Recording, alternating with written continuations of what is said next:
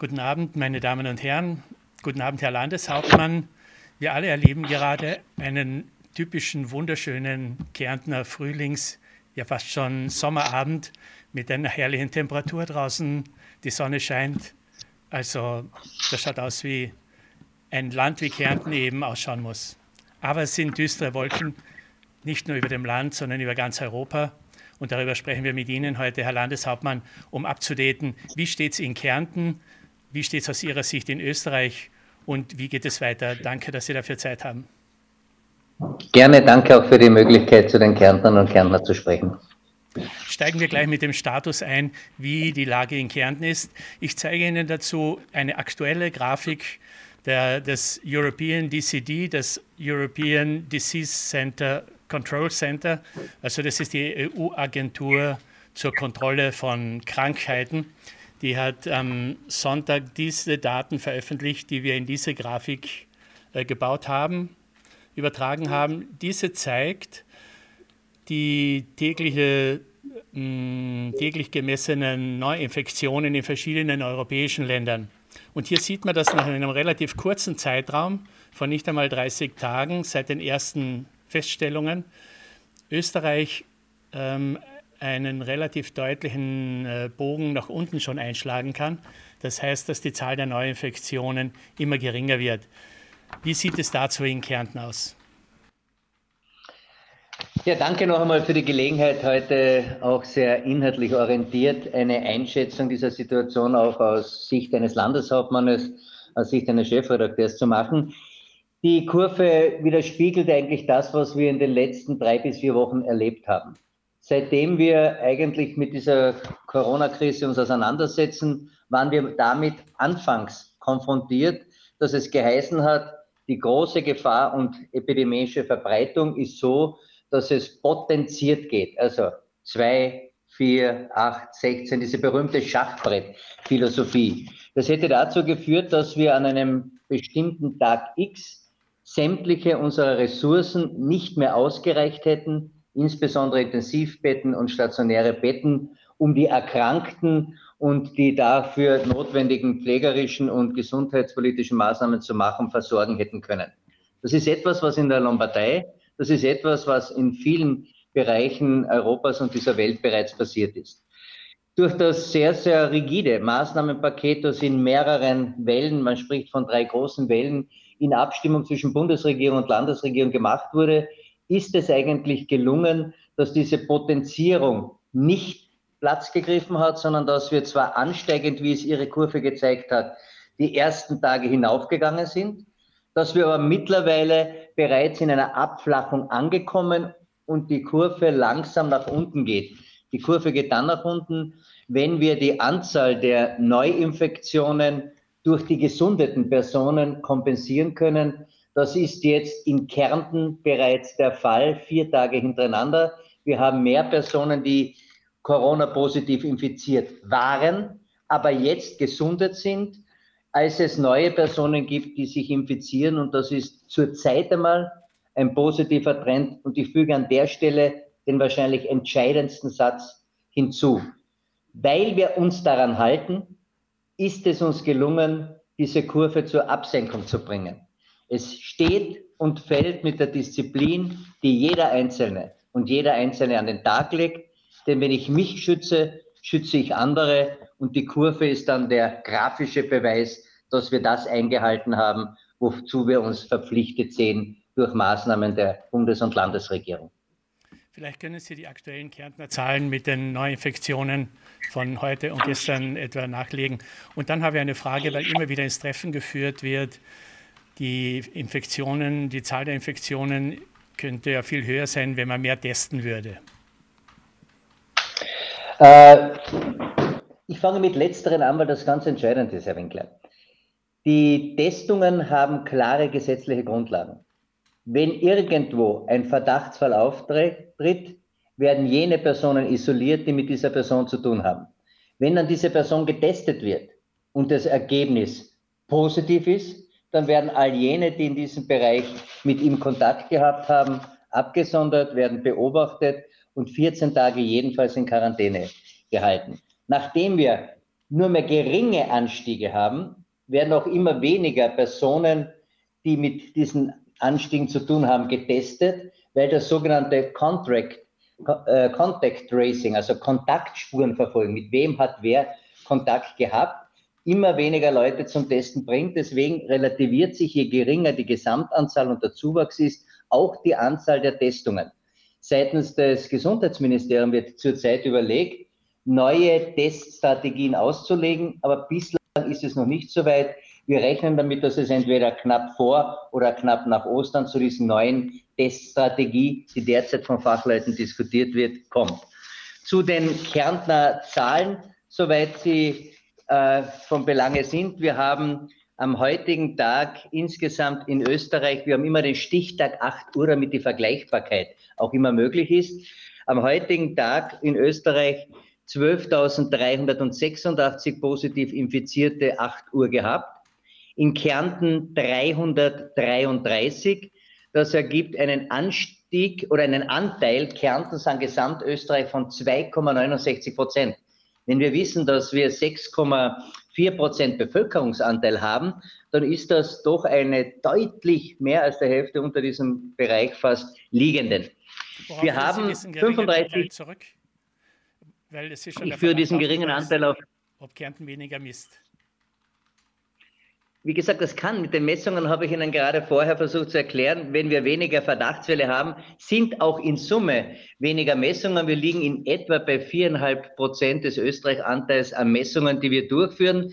Das aber deswegen, weil wir all jene testen, die vom Testregime her vorgeschrieben sind, aber weil wir weniger Fälle haben und weniger Zuwachs haben als Tirol, Oberösterreich, als alle anderen fast, sind es auch weniger Personen, die letztendlich als Verdachtsfälle getestet werden müssen oder getestet werden. Wir haben aber zusätzlich, weil wir ja noch Kapazitäten da und dort für die Messungen frei haben, jetzt als erstes Bundesland dafür gesorgt, dass all jene Menschen, die beispielsweise vom Krankenhaus oder von zu Hause in eine Pflegeanstalt kommen müssen, getestet werden, um sicher zu sein, dass in diesen sensiblen Bereich niemand mit Infektion hineinkommt. Wenn Sie mir noch sagen lassen, diese 333 sind zehn Personen mehr als am Vortag. Da hatten wir eben 323. Aber gleichzeitig sind von einem Tag auf dem anderen zwölf Personen genesen. Das heißt, wir haben zurzeit, wenn ich alle Personen zusammenzähle, die Genesenen abziehe, insgesamt 193 Personen, die derzeit in Kärnten Corona-positiv infiziert sind. Diese niedrigen Zahlen von Kärnten fallen auf, sie fallen positiv auf.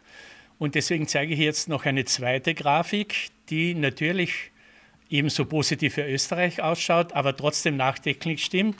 Und zwar ist das noch einmal die gleiche Erhebung des ähm, Europäischen Zentrums für die Kontrolle von Krankheiten der Europäischen Union. Und da sieht man jetzt noch eine Kurve dazu, das ist die, wie der Verlauf der Neuinfektionen in China war. Ja. Mhm. Da sieht man, dass das eine sehr lang gedehnte, stre niedrige Strecke dann auch am Ende hinaus ist. Ein Ende ist gar nicht in Sicht. Das heißt, wir müssen uns mit dieser Situation über einen sehr, sehr langen Zeitraum einrichten. Was bedeutet das für uns? Das bedeutet nichts anderes, als was wir seitens der politischen Verantwortungsträger, Bundeskanzler, Landeshauptmann immer wieder auch sagen. Wir müssen uns auf eine lange Periode mit gewissen Verzichten, mit gewissen Maßregeln, die wir einzuhalten haben, einstellen. Diese Kurve, die Sie gezeigt haben, ist bei China derzeit zwischen 70 und 80 Tagen. Man zeigt, dass sie abflacht, auch leichte Höhepunkte wieder hat. Das heißt, vorsichtig zu sein, das, was angeordnet ist, einzuhalten, ist eigentlich die wichtigste Voraussetzung als Komponente, die wir selber einbringen können, um den Kurvenverlauf möglichst optimal aus einer Gesundheitsperspektive zu sehen. Es heißt aber auch, dass wir mittlerweile schon in Fleisch und Blut übergegangene Dinge wie Abstand halten, wie vermehrte Hygiene, wie nur aus bestimmten Gründen derzeit das Haus, die Wohnung zu verlassen, auch weiterhin, bis nichts anderes angeordnet wird oder gelockert wird, einzuhalten haben. Darüber reden wir gleich im Detail.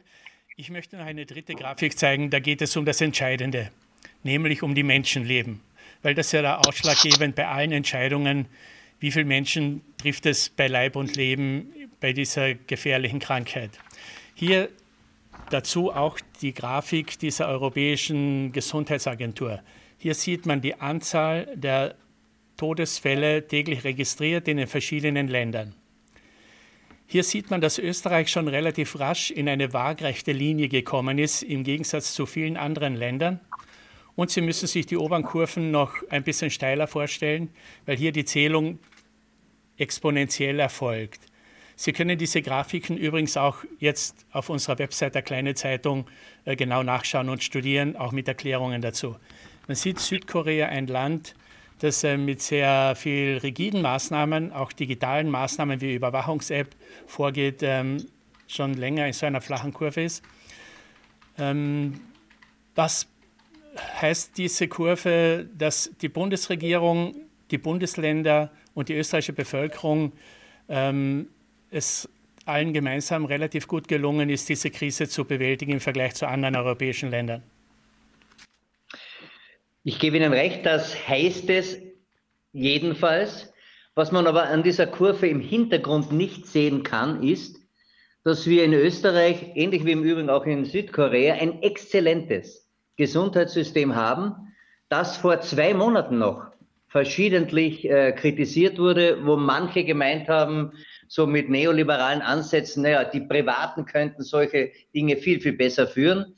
Faktum ist, dass wir in Österreich eine vernünftige Mischung aus entsprechenden spitalsstationären Vorhaltungen, ambulanten Bereichen, niedergelassenen Ärztinnen und Ärztebereich haben, das im Zusammenspiel wirkt und auch mit ein Grund dafür ist, dass wir genügend Betten vorhalten können. Und was dazu kommt, dass wir rechtzeitig früher als viele, viele andere Länder, aber auch andere Bundesländer in Kärnten mit diesem Regime, mit Fachleuten. Sie erinnern sich an den Faschingssonntag, als wir Vormittag die erste Pressekonferenz hatten, lange bevor die Bundesregierung oder andere Bundesländer reagiert hatten, weil wir eben mit Italien, Friuli, Venezia, Veneto über unsere gemeinsame Euregio in engsten Kontakt gestanden sind und von denen wussten, wie notwendig es ist, sofort Hygienemaßnahmen, Abstand halten, große Ansammlungen versammeln zu tun. Und an diesem Faschingssonntag haben wir erstmals auch diese Dinge der Öffentlichkeit kundgetan. Und ich bin sehr, sehr froh, dass die Kärntner und Kärntner in einem extrem hohen Ausmaß sich auch an die Empfehlungen halten. Das ist auch ein gewisses Grundvertrauen zwischen Expertinnen und Experten,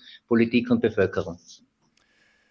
Herr Landeshauptmann, wie schaut das Verhältnis zwischen verfügbaren Intensivbetten in Kärnten und belegten Intensivbetten aus? Weil das ist auch entscheidend, ob man diese Krise bewältigt. Und besonders belastet und gefährdet ist natürlich das Spitalspersonal. Wie viele äh, betroffene Personen gibt es da, die mit dem Virus infiziert worden sind oder derzeit infiziert werden sind äh, bei Ärzten, bei Krankenschwestern, bei Pflegern, aber auch bei Hausärzten? Die Lage ist in Summe gut. Wir haben genügend Betten, die zur Verfügung stehen. Wir haben geringe Zuwachsraten, was stationäre Betten derzeit, ich glaube 23 und äh, 12, äh, insgesamt 35 stationäre Patienten, 23 im normalen Stationen, 12 im Intensivbereich, genügend Plätze nach oben von dem, was wir normal vorhalten. Im Fall der Fälle, auf den wir uns ja einstellen mussten, haben wir aber auch Zusatzbetten, Zusatzmöglichkeiten akquiriert. Wir sind sehr, sehr früh mit allen Krankenhausbetreibern der Fondkrankenanstalten zusammengesessen, haben mit denen Vereinbarungen, Aufteilungen der eventuell Covid-positiven Fälle bereits strategisch vorgenommen. Wir haben zusätzlich über meinen Vorschlag dann auch den Bundeskanzler, den Gesundheitsminister dazu gewinnen können, mit den Reha-Kliniken, mit den Kuranstalten Vereinbarungen zu schließen über Kurzarbeit etc., um dieses medizinisch-pflegerische Personal und die Infrastruktur vorzuhalten. Also viel mehr Maßnahmen, als sie sich derzeit erfreulicherweise als notwendig erachtet sehen. Aber wir haben es, dass wir es dann haben, wenn man es braucht, wie glaube ich ein anderweitiger, sprich ein anderwertiger Werbeslogan lautet, wir haben das, was wir brauchen. Herr Landeshauptmann, können Sie verraten, wie die Zusammenarbeit zwischen der Bundesregierung und der Landesregierung hier und den örtlichen Behörden funktioniert. Man hört schon im Hintergrund, dass es da öfter knirscht. Denken wir nur daran, dass es zum Beispiel sehr frühe Ankündigungen immer wieder auch von Bundesseite gegeben hat. Dann waren aber Masken nicht da oder es waren äh, Schutzkleidungen nicht da. oder das war nicht verfügbar. Wie, wie Schulter an Schulter geht man hier oder gibt es hier Konflikte? Also wir gehen Schulter an Schulter, alles andere wäre in der politischen Verantwortung töricht. In einer Ausnahmesituation, die manche mit nur dem Zweiten Weltkrieg und die Wiederaufbauzeit vergleichen können, wenn ich diesen Vergleich heranziehe, dann ist es eine sehr gute Zusammenarbeit, wiewohl da und dort natürlich nicht alles zu 100 Prozent so funktioniert, wie man es vielleicht am Reißbrett unter klinisch reinen Umständen sich wünschen würde. Aber unter den gegebenen Umständen muss ich sagen, Respekt mir vor allem, was die Bundesregierung, die zuständigen Ressortminister betrifft. Respekt auch, und das sage ich ganz offen, auch vor der Opposition. Viele der Maßnahmen, die wir jetzt gesetzlich gegossen hätten, wären nicht zustande gekommen, hätte nicht die größte Oppositionspartei, die SPÖ, mitgestimmt. Bei vielen Bereichen haben alle drei Oppositionsparteien das mitgetragen. Ja, und natürlich wird da und dort manchmal auch äh, erwartet und verlangt, dass man auch jenen, die die Idee oder einen Vorschlag machen, dann auch ein bisschen eine Lorbeeren zukommen lässt. Aber das sind Details. In Summe arbeiten wir abgestimmt jeden zweiten Tag über Videokonferenzen. Und äh, ich glaube, wenn das Bemühen da ist, gemeinsam diese Krise zu bewältigen, dann wird das in einer engen Zusammenarbeit auch weiterhin gehen. Verbesserungspotenzial hat man immer. Ich schließe jetzt den Block mit den Zahlen und Daten mit dem Satz ab. Sie zeigen, dass die Zunahme rückgängig ist, aber dass wir noch nicht den Peak überschritten haben und dass wir noch gut aufpassen müssen. Es sind zwar Lockerungen jetzt in Aussicht gestellt, auch in der Wirtschaft, die ja heruntergefahren wurde. Ab kommenden Montag soll, kommenden Dienst, ab Dienstag nach Ostern sollen Geschäfte mhm. auch bis 400 Quadratmeter wieder aufmachen können. Aber bis dorthin heißt es gut aufpassen, auch für Sie selbst, Herr Landeshauptmann. Bei diesem Wetter wenn Sie Zeit haben, sind Sie normal joggen. Wie viel Abstand halten Sie beim Joggen? Äh, ich finde wenig Abstandsmessungen, weil ich in der Früh meistens allein bin. Ab und zu, dass ich ein oder zwei Leuten begegne, aber das ist eher der seltene Fall. Ich bin ja bekanntermaßen ein Frühläufer. Äh, und daheim am Hometrainer bin ich sowieso alleine.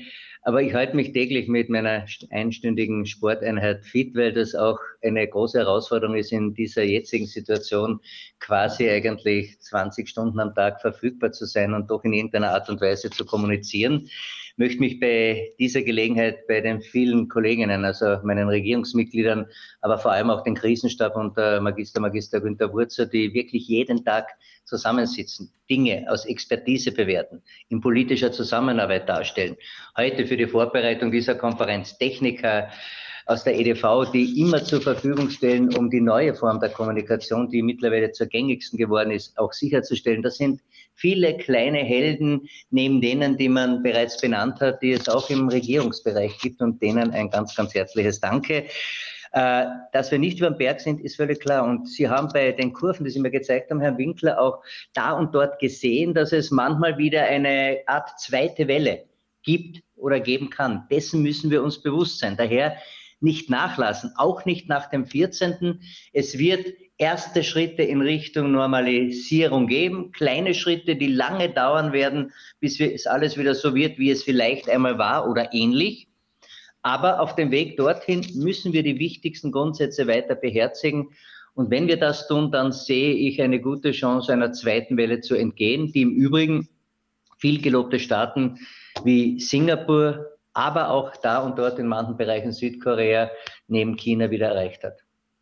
Aber wie genau wird die Polizei in Kärnten äh, jetzt in diesen herrlichen Tagen der Osterwoche kontrollieren, wie nah einander Menschen an touristischen Hotspots in Kärnten kommen, an den Kärntner Seeufern, Seepromenaden oder in Parks oder sonst irgendwo in der Landschaft? Die Polizei ist nicht der agierende Faktor, sondern der reagierende Faktor dann nämlich, wenn die Gesetze überschritten oder aber Gefahr laufen, dass solche Gesetze überschritten werden. Hier hoffe ich, dass man mit äh, einem positiven Zugang von allen Seiten, erstens, wenn man gewarnt oder ermahnt wird, darauf auch reagiert und dann Abstände einhält oder das, was man gerade tut und nicht tun soll, unterlässt. Äh, wenn es nicht im friedlichen, angenehmen, überzeugenden und Besserung erzeugenden Bereich geht, dann wird es auch die Strafen gehen. Das ist ein Regime, eine Möglichkeit in unserem Rechtsstaat, Ich kann aber eines sagen, jede und jeder hat es selbst in der Hand und in seiner und ihrer Verantwortung, dem zu entgehen.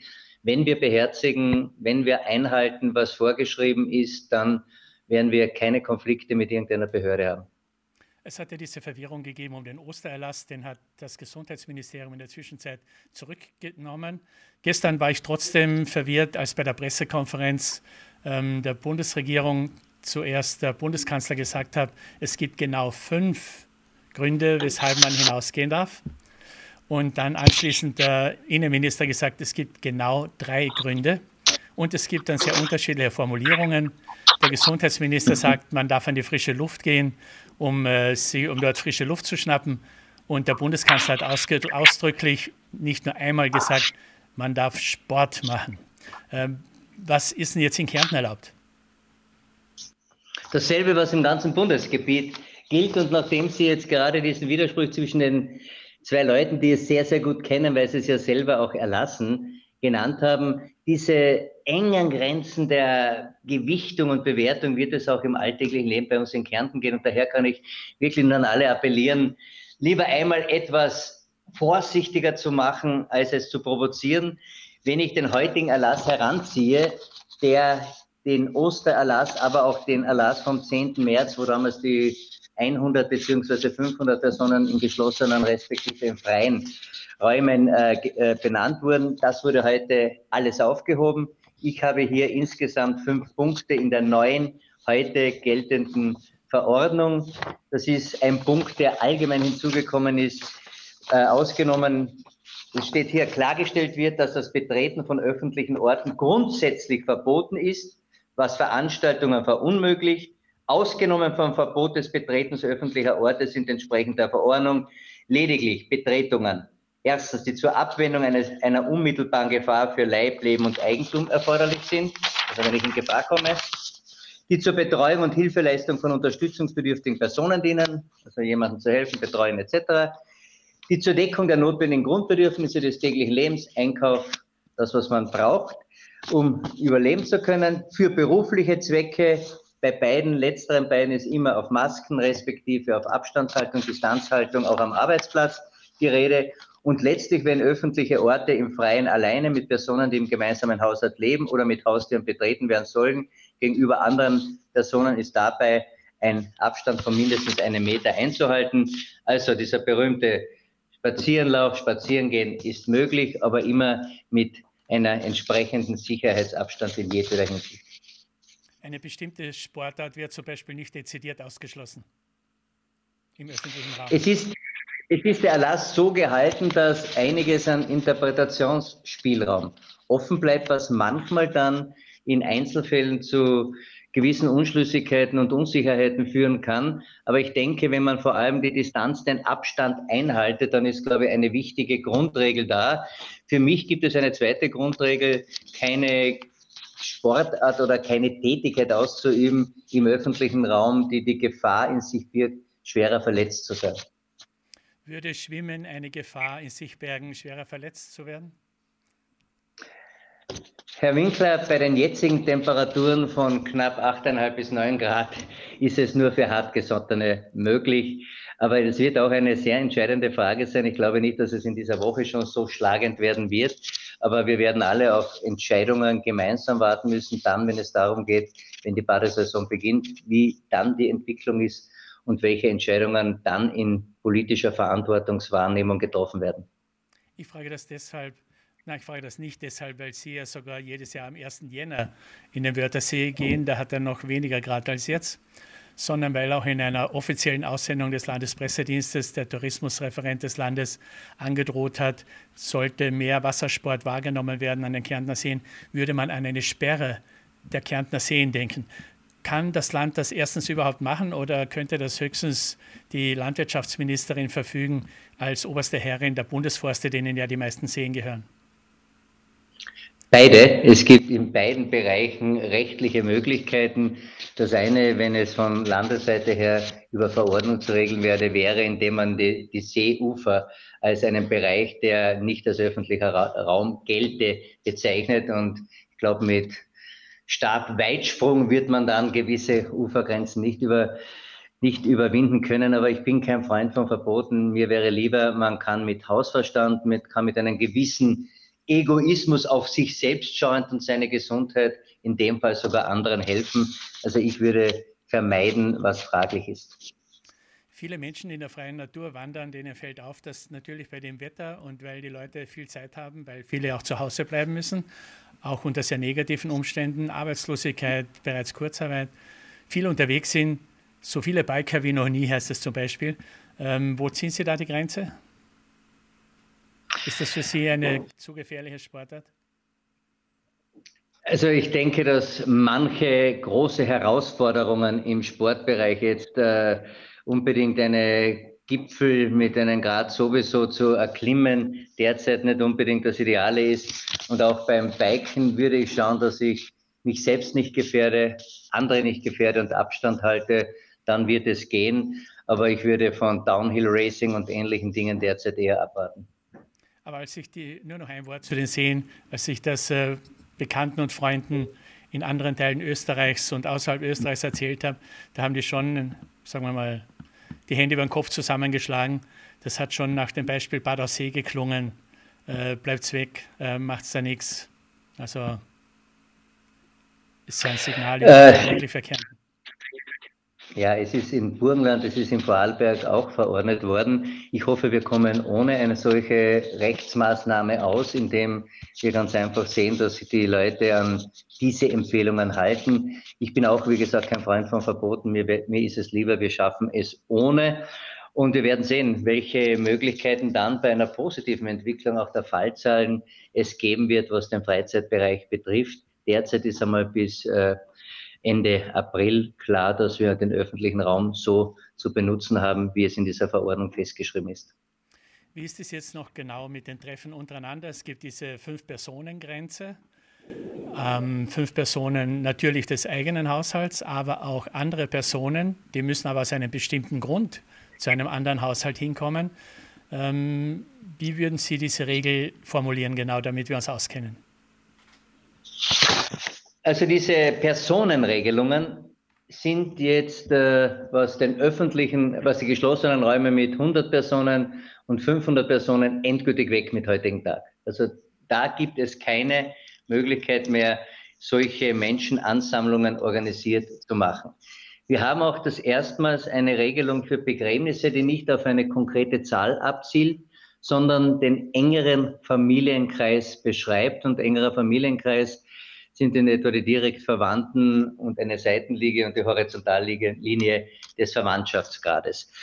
Äh, Im Bereich der Wohnungen ist diese Fünf-Personen-Grenze gefallen, weil sie ja falsch und absurd war. In dem berühmten oder berüchtigten Ostererlass ist er gestanden, fünf Personen in einem Haushalt maximal. Wenn man das so ausgenommen hätte, hätte eine sieben-, achtköpfige Familie drei Kinder woanders unterbringen müssen und dann hätte man bis zu fünf anderen Personen noch dazu nehmen können. Also war es notwendig, dass diese Verwirrung aufgelassen wird. Jetzt haben wir die, die unter einem, in einem Haushalt wohnen, und das können durchaus mehr als fünf Personen sein bei mehr Kinderfamilien, dass die dort zusammen zu bleiben haben und kein anderer Besuch möglich ist. Ich frage noch genauer nach, weil ich kann mich genau entsinnen, dass vor wenigen Tagen in einer Aussendung des Landespressedienstes erwähnt wurde, dass die Personengrenze für Hochzeiten bei, zehn, äh, bei fünf Personen verordnet wurde und für Begräbnisse bei zehn. Ich habe mir dann gedacht, okay, das sieht man, was wichtiger ist. Natürlich, das Sterben kann man nicht aufschieben, das Heiraten schon.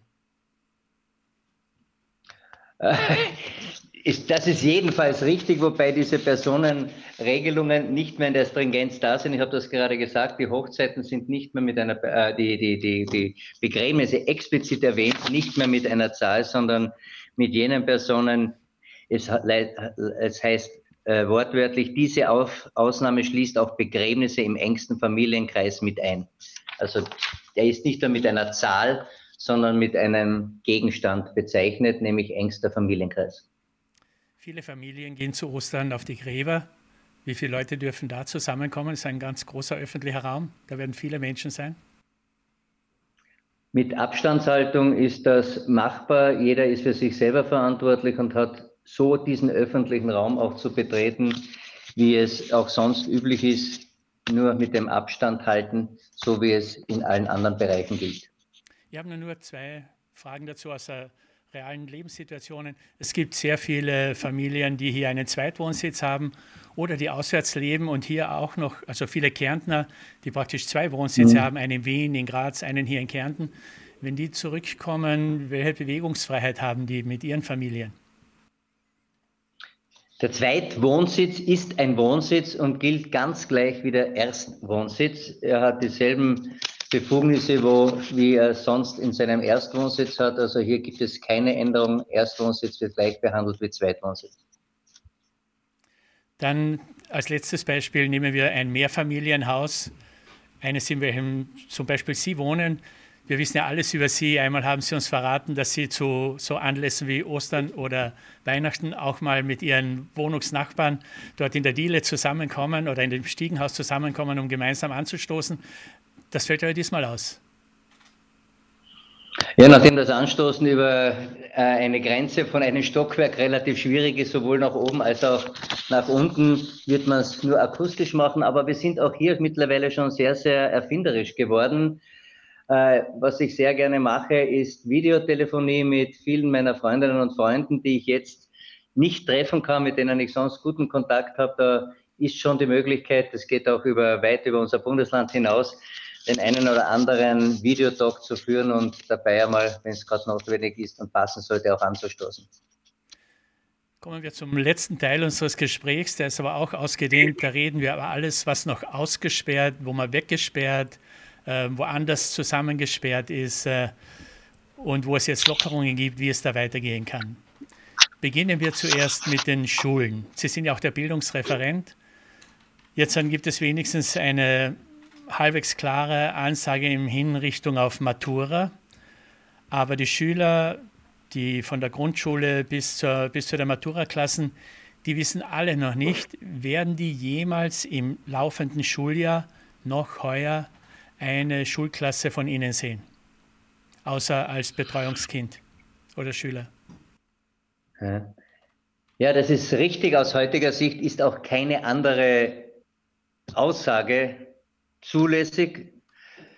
Als Faktum in der Vermutung haben wir uns jetzt so darauf eingestellt, gemeinsam mit dem Bildungsdirektor, gemeinsam mit auch der Lehrerinnen und Lehrervertretungen und allen, die im Bildungsbereich tätig sind, dass wir uns jetzt so darauf einstellen, dass wir jedenfalls bis äh, Mitte Mai, und soweit hat es auch in der Prognose die Bundesregierung, der Bildungsminister in Aussicht gestellt, jedenfalls Homeschool, wie es so schön neudeutsch heißt, also Schule zu Hause haben werden.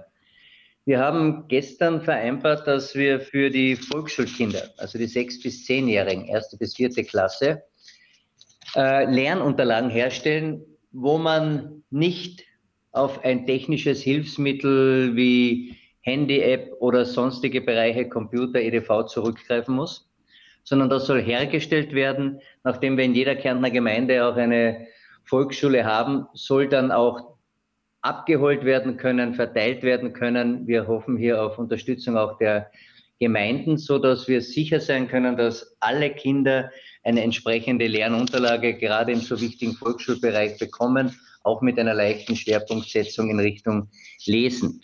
Parallel dazu möchten wir und haben gerade diese Woche sind wir im vollen Produktionsbereich ein Video an die Eltern, wie sie ihre Kinder bestens unterstützen können, was notwendig ist, dass man auch ein bisschen Freiheit lassen sollte, dass man neben Elternteil auch so etwas wie Freund und Freundin in dieser Situation ist.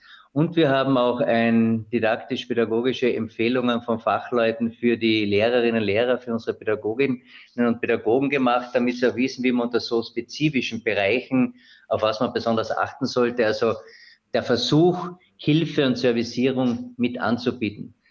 Wir werden diese Lernmaterialien am kommenden Freitag auch in einem Pressegespräch breiteren Teilen der österreichischen, der Kärntner Bevölkerung mit teilen, weil wir doch auch darauf hoffen, dass man sieht, dass wir uns auf jede der Situationen so einstellen, um zumindest die Rahmenbedingungen möglichst optimal zu machen. Persönlich noch eine Bemerkung von mir. Es ist natürlich eine Ausnahmesituation, die es so nie gegeben hat, weder für Pädagoginnen und Pädagogen noch für Kinder oder Eltern. Wir werden diese dann möglichst gut bewältigen können, wenn wir miteinander, aufeinander abgestimmt und das gemeinsame Wollen. Und das gemeinsame Wollen ist zweifelsohne das Kindeswohl, dass unsere Kinder auch unter diesen Schwierigkeiten vernünftig sich weiterentwickeln, was lernen. Denn eines ist jedenfalls, glaube ich, feststehen. Das soziale Lernen in dieser neuen Situation ist etwas, von dem ich hoffe, dass es rückwärtsblickend in einem Jahr auch von den Kindern so gesehen wird. Es war ganz eine andere Zeit aber da habe ich halt mehr mit Mutti, Papa und mit meiner Lehrerin halt über andere Möglichkeiten kommuniziert und wir haben es auch geschafft.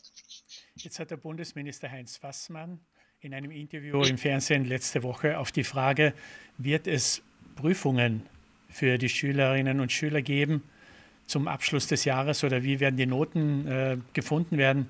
Da hat er zuerst darauf hingewiesen, nun, äh, man kann immer noch aus der Gesamtleistung über das Jahr hinweg zu den Noten für dieses Schuljahr kommen. Ähm, für Schüler, die aber zwischen zwei Noten stehen würden, hat er trotzdem dezidiert in Aussicht gestellt, diese müssten eine Prüfung machen. Können Sie sich das vorstellen oder wie glauben Sie, werden die Noten gegeben werden oder die Zeugnisse erteilt werden, falls die Schule in diesem Schuljahr nicht mehr aufsperrt? Wir haben jedenfalls aus dem, was wir machen können auf Kärntner Ebene, beide Varianten ins Auge gefasst. Wenn die Schulen aufsperren, haben wir einen Plan gemacht, wie man auch jetzt unter größten Sicherheitsmöglichkeiten nicht alle auf einmal in einem Raum, so die alte Klassengemeinschaft, außer es geht, weil wir uns so gut entwickelt haben. Das hoffe ich, bin mir aber nicht sicher, ob das jedenfalls eintreten wird. Wir haben ein Szenario vorbereitet, wo einige wenige Schüler und Schüler derselben Klasse mit dem jeweiligen Professor in unterrichtet werden. Wir haben ein solches System in Ausarbeitung für ganz Kärnten, weil ich auch davon ausgehen möchte, dass wenn es eventuell zu einer solchen Situation kommt, diese logistischen Vorarbeiten geleistet sind. Wenn es nicht dazu kommt, dann sage ich ganz offen, habe ich einen sehr, sehr einfachen Appell.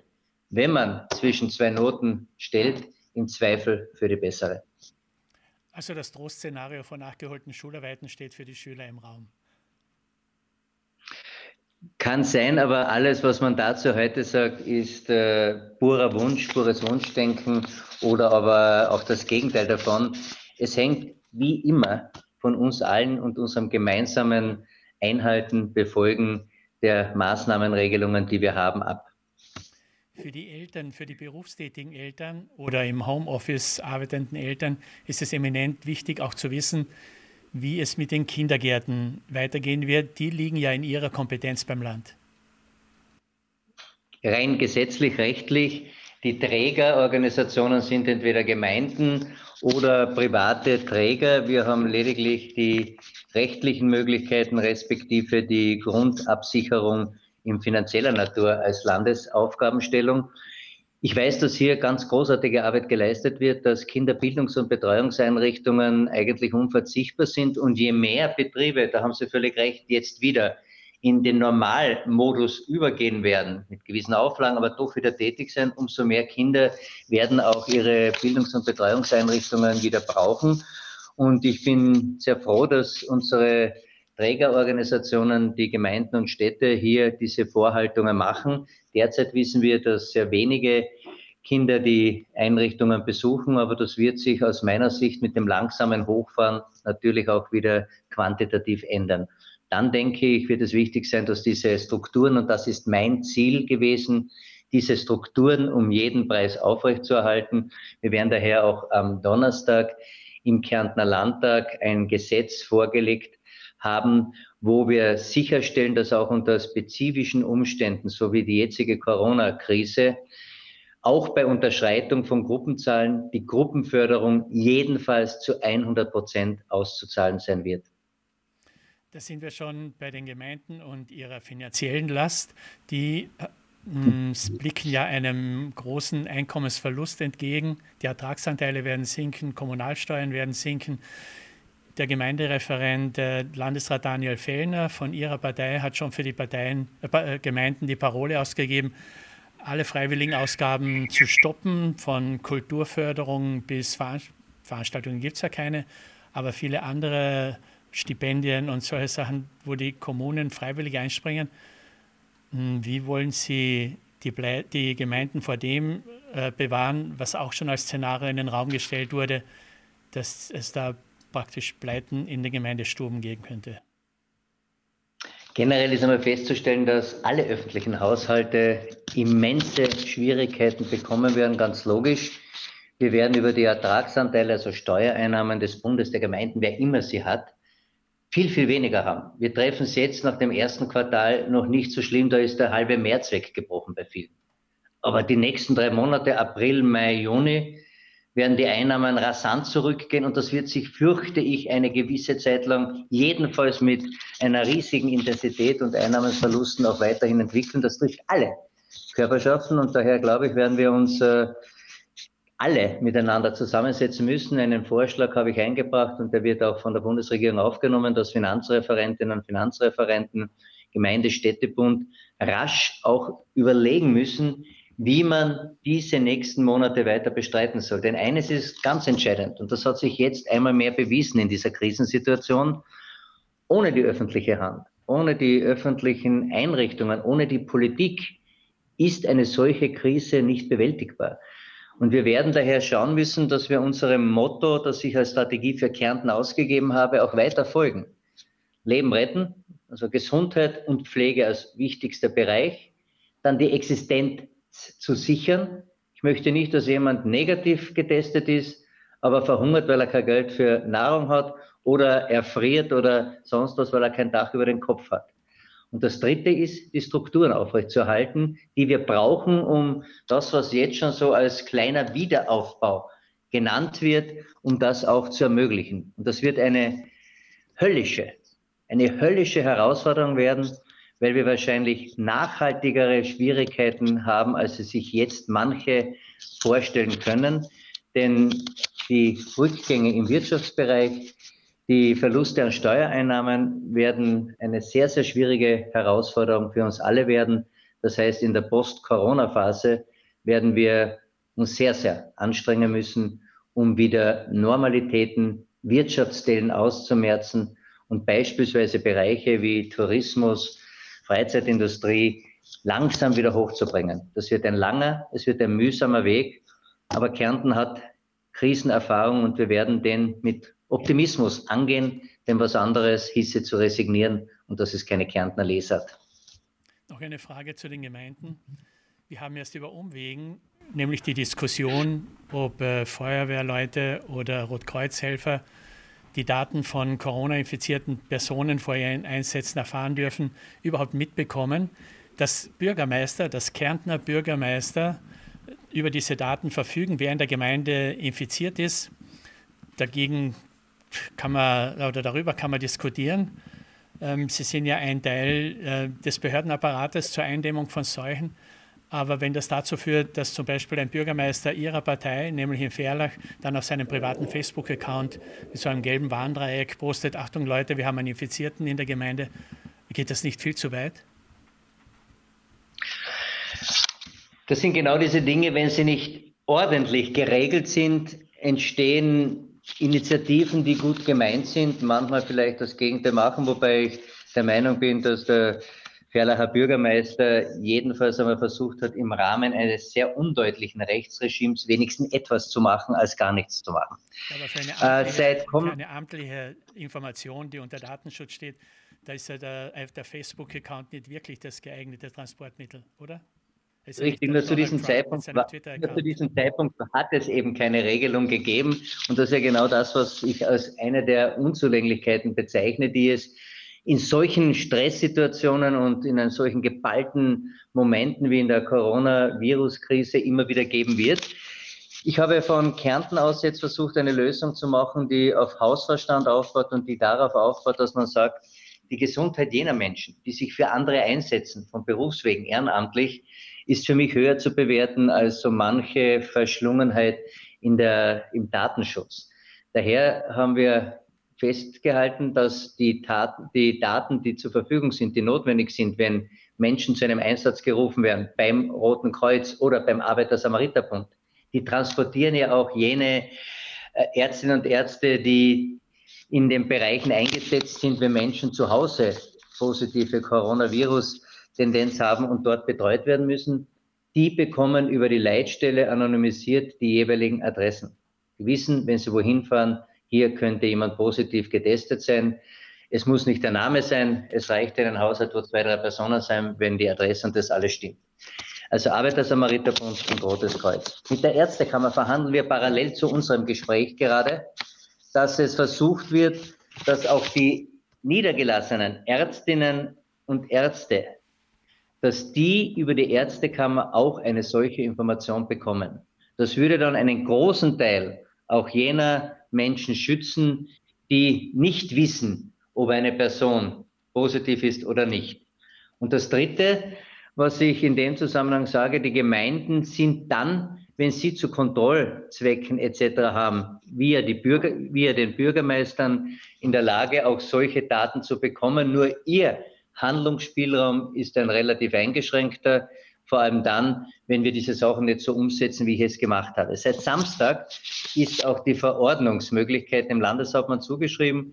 Ich möchte unter entsprechender rechtlicher Absicherung des obersten Datenschützers des Landes Kärnten und gleichzeitig äh, Chef der Verfassungsabteilung das auch umsetzen. Wir werden sogenannte Versorgungsverträge für Ärztinnen und Ärzte mit der Ärztekammer, für Rotkreuz mit dem Rotkreuz, und Arbeiter-Samariter-Bund abschließen, um in diesen Fragen einheitliches Vorgehen und Rechtssicherheit zu gewähren.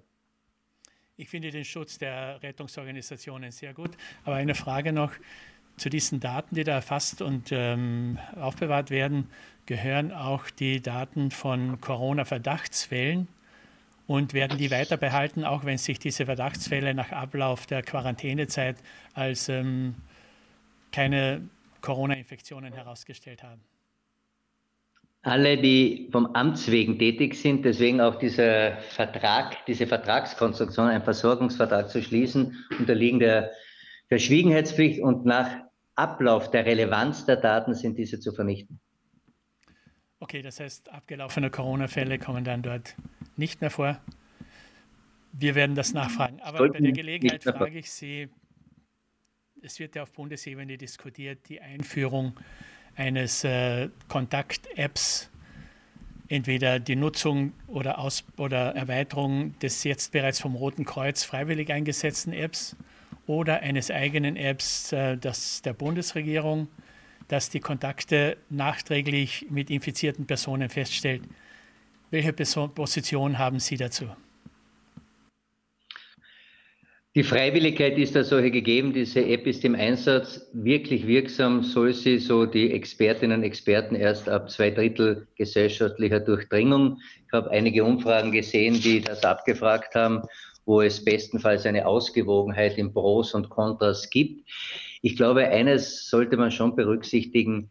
Wenn nicht alle das machen, wird ja keine wirkliche Nachverfolgung möglich sein. Und ich sage ganz offen, auch in Angesicht dessen, was wir jetzt an unserer eigenen Entwicklung sehen und spüren, Verantwortung im eigenen Bereich wird man damit nicht ersetzen können. Keine App der Welt kann das, was man in so einer Situation braucht, nämlich Selbstverantwortung zu übernehmen und Verantwortung für andere zu übernehmen, ersetzen können. Ich denke nicht, dass es zu einer zwangshaften Verordnung einer solchen Maßnahme kommen würde. Sie würde in Summe, glaube ich, sogar in vielen Belangen und von vielen Menschen eher als kontraproduktiv aufgefasst werden. Und ich glaube auch, dass die momentane Situation mit sinkenden Fällen auch mit der bisherigen offensichtlich erfolgreichen Methode der Spurennachverfolgung, des Kontakttracing erfolgreich genug ist, um damit diese Seuche auch einzudämmen. Das heißt, alles in allem sprechen Sie sich klar dagegen aus. Ich glaube nicht, dass es eine Lösung in dieser Situation ist und es würde in vielen Bereichen eigentlich sehr sensible Eingriffe mit sich bringen, wo mehr Verunsicherung als Sicherheit geschaffen wird.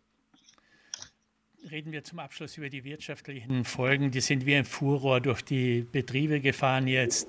In Kärnten haben wir bereits am 1. April zu diesem Stichtag 40.000 Arbeitslose gehabt. Das ist so um 50 Prozent mehr als üblicherweise um diese Jahreszeit. In unzähligen Betrieben wird Kurzarbeit geleistet. Da muss gespart werden, um überhaupt über die Runden zu kommen, um diese äh, verlorenen Einnahmen irgendwie auf der Kostenseite abzufedern.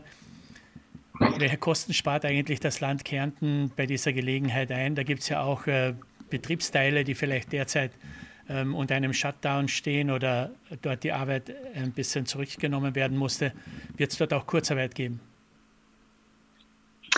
Das Land selber kann keine Bereiche der Kurzarbeit machen, nur bei ausgegliederten Gesellschaften. Die habe ich zumindest in meinem Zuständigkeitsbereich genutzt. Ich bin sehr froh, dass wir das Stadttheater unter Kurzarbeit stellen konnten, die Karintische Musikakademie, wo natürlich öffentliche Veranstaltungen, Konzerte und ähnliches nicht geht.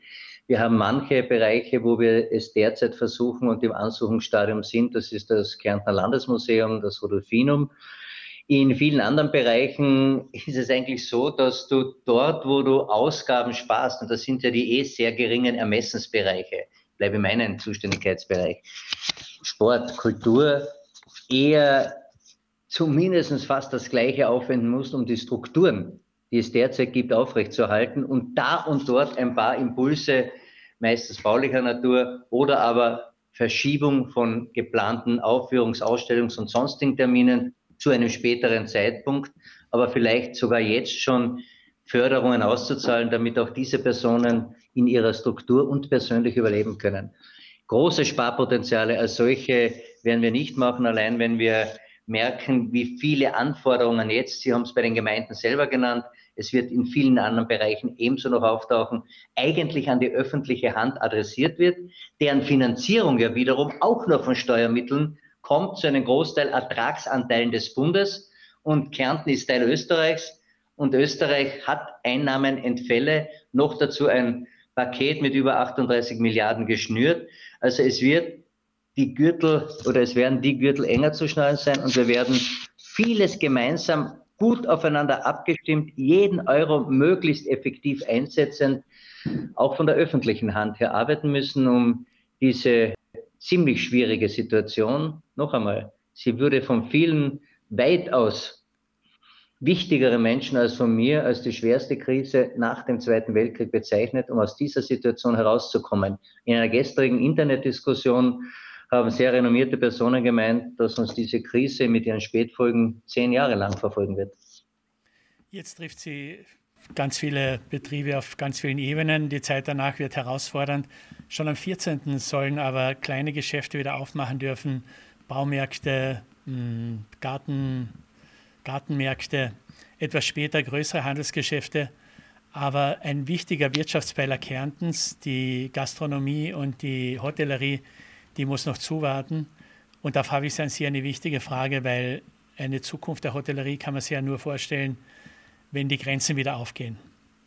Wann glauben Sie, dass die Grenze zu Italien, zu Deutschland, zu unseren Kernmärkten, dazu gehört auch Osteuropa, wieder aufgehen können? Danke, dass Sie das auch ansprechen und ich möchte da sehr offen antworten. Äh, was auffällt in dieser Krise ist, es ist eine Pandemie. Pandemie heißt, dass es eine weltweite Seuche ist. Die Maßnahmen, die wir alle treffen, sind aber lokal, regional, bestenfalls national. Und innerhalb einer Europäischen Union sind derzeit Grenzschließungen zumeist das erste angewandte Mittel, um einen überschaubaren Bereich zur Bekämpfung, und das ist der Nationalstaat, zu gewinnen und auf dem tätig zu sein. Und das ist etwas, was im Moment wirkt, was aber nicht ad infinitum die Regel sein kann. Das heißt, ich möchte auch in so schwierigen Momenten wie den jetzigen schon darauf verweisen, dass wir eine weltweite Krise am Ende des Tages auch nur in einem zumindest kontinentalen gemeinsamen Kontext bearbeiten werden können. Und wenn man sich das zu Gemüte führt, wird man auch die Bedeutung Ihrer Frage erkennen, nämlich wann werden wir eigentlich zu dem, was wir als große Errungenschaft Europas sehen, nämlich offene Grenzen, offene Personen, Waren, Dienstleistungsverkehre wieder zurückkehren, das hängt von uns allen gemeinsam ab. Und je früher Italien die Krise in den Griff kriegt, je früher Österreich das in den Griff kriegt, und das gilt für alle anderen sieben Nachbarländer, umso eher werden wir wieder die normalen Verkehre, und das ist noch nicht einmal Tourismus, das ist Warenverkehre, Arbeitsverkehre und vieles normalisieren können. Und das wird die Grundvoraussetzung dafür sein, um überhaupt wieder wirtschaftlich Boden unter den Füßen zu gewinnen. In der Gastronomie denke ich, dass wir wahrscheinlich auch mit ganz anderen Aspekten kurzfristig konfrontiert sein werden. Wir wissen, dass viele Österreicher und Österreicher nicht mehr oder nur teilweise in der Gastronomie oder in manchen Bereichen der Gastronomie arbeiten. Wir wissen, dass erfreulicherweise viele Bauunternehmen volle Auftragsbücher haben. Aber es werden eben viele Arbeitskräfte aus dem Ausland, die vielleicht noch nicht so weit in der Bewältigung der Krise sind, die noch keine Einreise- oder Ausreisegenehmigung haben, haben, auch fehlen. Wir merken jetzt dann wahrscheinlich in drei, vier Monaten, wie sehr wir schon aufeinander angewiesen sind in einer miteinander vernetzten Wirtschaft, zu der Hotellerie, Hotellerie Tourismus auch kommt. Und diese werden es ganz besonders schwer haben. Und hier werden wir wahrscheinlich genau mit jenen Tugenden, die wir auch im Standortekonzept für Kärnten haben, sozialer Friede, großer Zusammenhalt in der Bevölkerung, unversehrte Natur, freundliche Leute punkten müssen. Ich bin überzeugt, dass das Atus in der Zukunft werden, aber der Weg dorthin wird hart und wird steinig werden. Zum Abschluss, äh, Kärnten ist ein Industrieland und zum Glück haben die ganz großen Industrieflaggschiffe im Land ähm, uns vor großen Kündigungswellen bisher bewahrt. Im Gegenteil, dort wird teilweise im Normalbetrieb durchgearbeitet oder sie haben noch mehr Aufträge als sonst. Ich denke an Betriebe wie Flex, aber auch bei Infineon, bei Treiberhahn, da läuft es eigentlich mit vollem Programm. Male hat immerhin eine Kurzarbeit anmelden können für die Mitarbeiter. Es äh, beweist sich als äh, sozusagen als stärkend in dieser Situation, dass die Industrie das Rückgrat der Kärntner Wirtschaft ist. Es ist vielleicht für manche etwas überraschend. Ich habe das schon seit mehreren Jahren gesagt, dass ein Großteil der Wertschöpfung in diesem Bereich äh, auch vollbracht wird, weit über 50 Prozent. Und ich bin auch sehr froh, dass die Industrie, die ja eher schon eine moderne, innovative, zukunftsorientierte Industrie ist, eigentlich so unter den gegebenen Umständen realisiert. Für die Industrie ist es sehr, sehr wichtig, dass wir insbesondere die Sachgüterproduktion, die Zulieferindustrie, die Wertschöpfungsketten nicht unterbrechen.